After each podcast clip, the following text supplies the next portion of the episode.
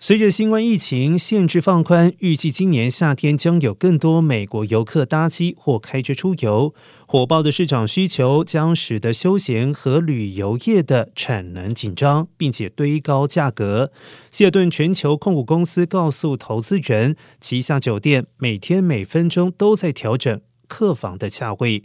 以限制通货膨胀对其业务的影响。与二零二一年同期相比，希尔顿的美国平均每天房价在二零二二年第一季上扬了百分之三十六点四。而根据 Smith Travel Research 的数据显示，与二零二一年第一季相比，美国各酒店今年第一季平均每天房价上涨了约百分之三十七点七。另外，Skyscanner 的数据也显示，今年夏天的机票价格正在上涨。美国国内往返航班平均每位游客的旅费是三百零二元，比起疫情前同期高出了百分之三。长城和超长城国际航班比起二零一九年高出了百分之二十，平均成本分别为七百九十七元。和一千一百八十二元。